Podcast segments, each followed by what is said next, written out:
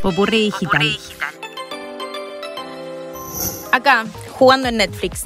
Netflix suma videojuegos a su propuesta ya conocida de películas y series. Hace algunas semanas se incorporó el servicio en Polonia y desde el 28 de septiembre en España. La dinámica es así. Todos los usuarios de la aplicación para Android pueden acceder a cinco juegos para celular de forma totalmente gratuita.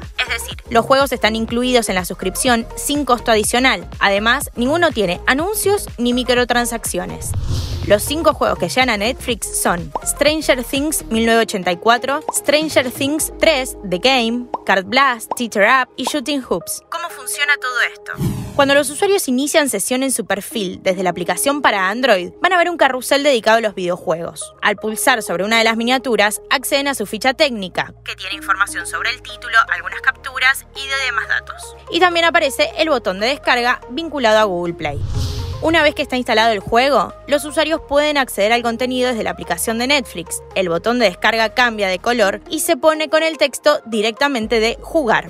Por el momento, la función se incorporó solo para Android. Todavía no está disponible en iOS. Pero todo esto, desde ya, es una muestra del gran peso que están teniendo hoy los videojuegos en cuanto al consumo de entretenimientos en los hogares.